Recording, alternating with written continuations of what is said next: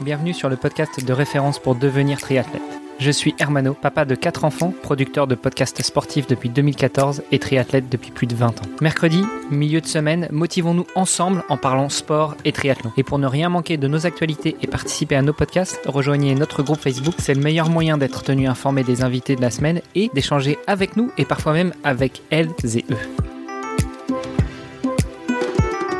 Salut les sportifs, c'est Armano et vous êtes dans un nouvel épisode du podcast Devenir triathlète. Olivier de Scooter co-anime toujours cet épisode avec moi. Salut Olivier. Salut Armano. Et nous avons toujours à nos côtés notre invitée Juliana Antero. Salut Juliana. Bonjour Hermano, bonjour Olivier. Tu nous avais offert une présentation de toi hier. Euh, on a parlé INSEP, INSERM, euh, recherche. On a parlé de femmes dans le sport. Justement, aujourd'hui, j'aimerais qu'on s'attarde un petit peu plus sur la place qui est laissée aux femmes dans le sport. Euh, on parlera un peu justement après du projet euh, Empower, mais euh, déjà à ton niveau, qu'est-ce que tu peux nous dire sur la place des femmes dans le sport, la place qui est laissée aux femmes dans le sport et peut-être une brève historique des, des, femmes dans le sport? Oui, avec plaisir. Nous, à l'Hermes et aussi au CEP, les deux laboratoires de l'INSEP, nous avions fait une étude avant ces derniers Jeux olympiques et nous avions montré que parmi les pays les plus primés aux Jeux olympiques. Euh, la France était le seul pays où il y avait un, déséquilibre, une disparité entre le nombre de médaillés femmes et hommes. Euh, la France présentait 70% des médailles masculines contre seulement 30% des médailles féminines. Mais la bonne nouvelle, c'est que là, pour ces derniers Jeux, on trouve environ 50% des médailles féminines et 50% des médailles masculines. Ce qui pourrait être aussi en raison, euh, il y a plus de parité maintenant au nombre d'épreuves féminines et masculines dans les Jeux Olympiques. Même en termes de représentation, il me semble que, en tout cas pour la France, cette année, on était quasiment à 50-50 entre hommes et femmes, non? Oui, tout à fait, mais c'était déjà le cas des dernières trois éditions, et pour autant, il y avait tout de même moins de médailles du côté féminin mais cela semble aller dans la bonne direction puisqu'on commence à trouver un équilibre des médailles. Ça va dans la bonne direction pour la France, mais donc du coup potentiellement ça veut dire qu'il y a d'autres pays on va voir le phénomène inverse. Peut-être, mais euh, c'est que c'est plus euh, normal, on va dire, de s'y retrouver, c'est qu'un pays s'il est bon dans un sport, il est bon du côté féminin et masculin parce qu'il a une tradition, parce qu'il a des bonnes conditions d'entraînement. Donc les plus normal, c'est de retrouver des pays qui vont avoir des médailles dans les côtés féminins et masculins. Et c'est par exemple les cas des États-Unis, de l'Angleterre, ou voir la Chine qui a un peu plus de médailles du côté féminin que du côté Après, on parle des, des, grandes nations euh, du sport aussi qui sont entre guillemets des, des fabriques à champions.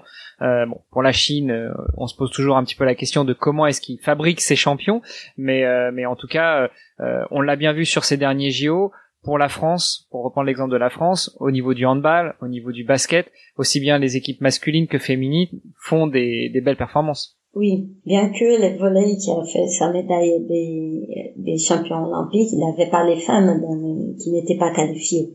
Et c'est là pour avoir plusieurs explications mais c'est que c'est plus intéressant pour les pays, c'est que c'est que ce soit un, équilibré, c'est-à-dire euh, les deux euh, des deux catégories féminines et masculines plus c'est qualifier et montrer des performances euh, équivalentes. Et, et c'est dû à quoi alors pour toi ce phénomène où on voit de plus d'équité entre euh, les médailles hommes et femmes? Je pense que c'est parce qu'il y a plusieurs raisons à évoquer. Il y en a des, des explications sociologiques, il y a une partie d'investissement aussi parce que s'il y a plus d'investissement du côté masculin, c'est plus difficile de voir apparaître des médailles du côté féminin. Mais il y en a plusieurs explications je pense que cela dépend intrinsèquement de chaque fédération sportive et leur politique à mettre en place. Il peut avoir aussi même des questions culturelles. Est-ce que les femmes en France euh, s'engagent au même titre que les hommes pour faire du sport à haut niveau ou elles ont les mêmes opportunités, je ne sais pas, et c'est là, ça dépasse mon domaine d'expertise. Moi, j'ai fait juste les constats en termes des chiffres et des nombres, et là, ça semblerait être l'une des premières Olympiades plus récentes. Où on, commence à aller vers cet équilibre des médailles entre hommes et femmes. Et alors dans, dans cet exemple-ci, c'est intéressant parce que tu prends euh, comme critère le nombre de médailles, mais finalement on peut très bien se dire, bah en fait il peut y avoir autant de médailles euh, hommes-femmes, euh, ça veut pas forcément dire qu'il y a autant de sportifs euh, au niveau hommes que femmes, tu vois, enfin dans, dans la dans la totalité, je veux dire, dans la population. Oui, tout à fait. Après, dans l'étude que nous avons réalisée ici à l'INSEP, euh, nous avons pris en compte le nombre des participants qualifiés au jeu. On ne peut pas savoir toutes les personnes qui pratiquent les sports et qui ne sont pas qualifiées, mais parmi ceux qui étaient qualifiés, euh, et les dernières Olympiades, on, a, on avait un, peu plus de médailles du côté masculin que féminin. Donc ça montrait bien qu'on avait encore un bon vivier à, exploiter pour, des, des, potentielles médailles. Et euh, là, à Tokyo, on a vu apparaître des bonnes surprises et des belles médailles. On, parle justement de la différence entre le sport masculin et le sport féminin.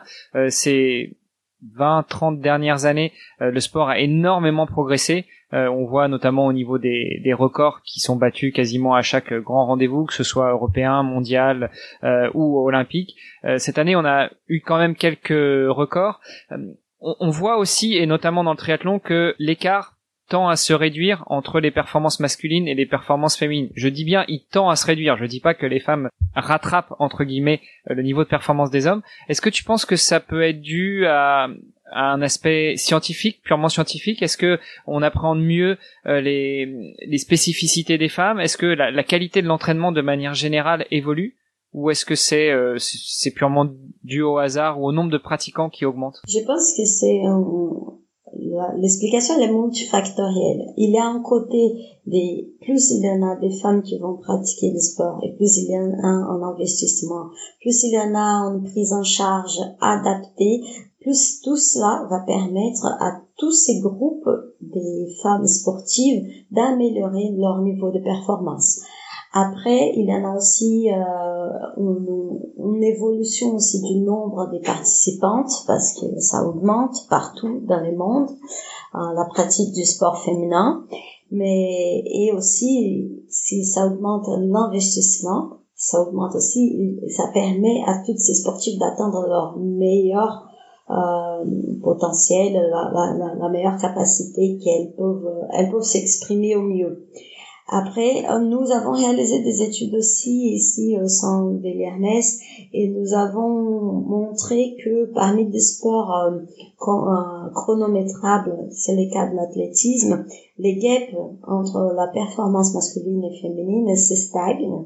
C'est-à-dire, il semblerait qu'on a atteint quand même des deux côtés, du côté masculin comme du féminin, on s'approche vraiment vers notre limite biologique, physiologique euh, vers les, les, plus grandes performances.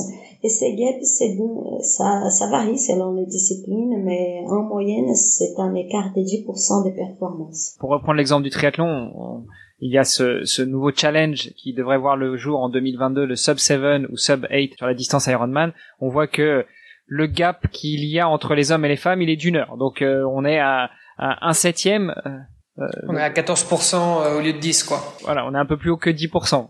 oui, ça varie selon les disciplines. Il y a des disciplines qui c'est de l'ordre des 7, 8%, d'autres il y a un peu plus. La moyenne, c'est à 10%. Et il y a une explication physiologique pour cela. Bah, il y, a, il y a aussi une explication de temps, non, je pense, parce que, enfin, finalement, euh, un, effort qui est peut-être un petit peu plus explosif, la, la différence se sentira peut-être moins que sur du long ou bien euh, au final c'est proportionnel et euh, ça reste la même chose. Est-ce que est-ce qu'il y a plus d'écart? En fait, ma question c'est est-ce qu'il y a plus d'écart euh, de manière proportionnelle sur des je sais pas sur du marathon par exemple ou, du triathlon longue distance que sur d'autres disciplines plus courtes? Nous nous sommes posé aussi cette question pour savoir si c'était l'écart s'exprimait euh, de façon plus importante parmi les filières aérobiques ou plutôt celle anaérobie. Euh, et nous avons trouvé que c'était l'écart il diminue vers des, des sports d'endurance.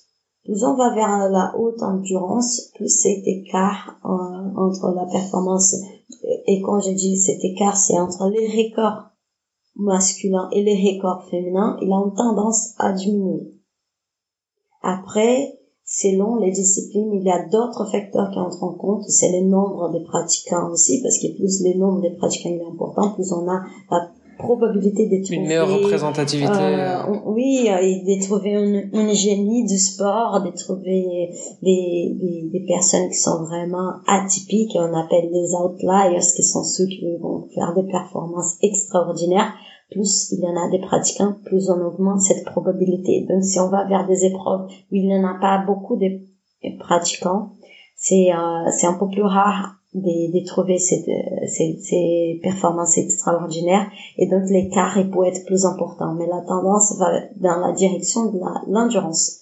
Dans l'endurance, les femmes tendraient à avoir un écart moins important mhm. avec les hommes. Et, et ça, c'est quelque chose qu'on voit aussi euh, d'autant plus sur euh, l'ultra endurance je pense notamment à la, la fameuse euh, transcontinentale euh, à vélo qui fait à peu près 4000 km qui traverse l'Europe. C'était l'édition d'il y a deux ans, je pense, où c'est une femme qui l'avait gagnée, euh, alors que euh, bon, c'est, on s'y attend pas forcément, on s'y attendait pas forcément, euh, mais effectivement, et, elle a vraiment explosé euh, pour le coup les, records en, roulant 400 km par jour, presque. Je crois qu'elle a terminé l'épreuve en, 11 jours, donc, donc c'était vraiment une, une, performance assez incroyable.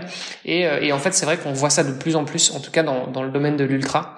Donc, donc ça, ça, ça, ça ça rejoint ce que tu dis. Et, finalement, il y a aussi un, autre aspect, je pense, qui est fondamental, c'est qu'on n'est plus juste sur euh, sur une performance physique.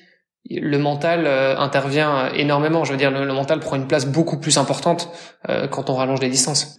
C'est l'une des, des, hypothèses évoquées aussi. Il y a aussi euh, physiologiquement, ce sont des hypothèses. On n'a pas encore une, bonne explication pour cela, mais c'est aussi la fatigabilité qui serait euh, les femmes auraient une, fatigabilité moins importante, donc leur permettant du moment qu'elles sont endurantes et qu'elles s'entraînent de, de, garder cette euh, capacité à répéter les mouvements, donc c'est le cas dans mouvement de l'ultra-endurance, avec une neurofatigabilité plus petite vis-à-vis des hommes et c'est là que peut-être qu'elles vont gagner un peu plus des performances. C'est la première fois que j'entends ce mot-là, moi, la, la, la, la, fatigabilité. Je le connaissais pas.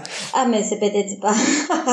si, si, si, si, si, si, ça, ça existe. Ah, d'accord, parce que là, j'ai eu un doute parce qu'il y a en anglais un neurofatigability. C'est pour ça. Non, ça doit, ça doit, ça doit très probablement exister. C'est juste que c'est peut-être un, un, mot un peu technique. Enfin, je, je comprends l'idée, hein, mais. Euh, je, je, regarde. mais donc la fatigabilité, c'est euh, c'est la la propension à se fatiguer rapidement ou non. Tout à fait et je regarde en anglais on dit non non mais euh, on, je remets pas du tout en cause. Ah mais moi j'ai aimé parce que j'ai, parfois je fais ça et j'invente des mots hein, on a parlé des hommes on a parlé des femmes on a parlé de la représentation de, euh, de chaque sexe dans le dans le sport. Euh, bah, je vous propose que demain on revienne directement sur le projet euh, sur lequel tu fais des recherches euh, au sein de l'INSEP c'est-à-dire le projet Empower. Parfait. À demain. À demain, à demain. Merci d'avoir écouté cet épisode jusqu'à la fin. Si vous l'avez apprécié, je vous rappelle que vous pouvez venir sur le groupe Facebook pour nous laisser un commentaire et interagir avec nous et nos invités. Et n'oubliez pas de nous aider à progresser dans les classements et dans notre exercice de podcast en laissant un commentaire sur Apple Podcast. À demain pour en savoir encore plus sur notre invité de la semaine.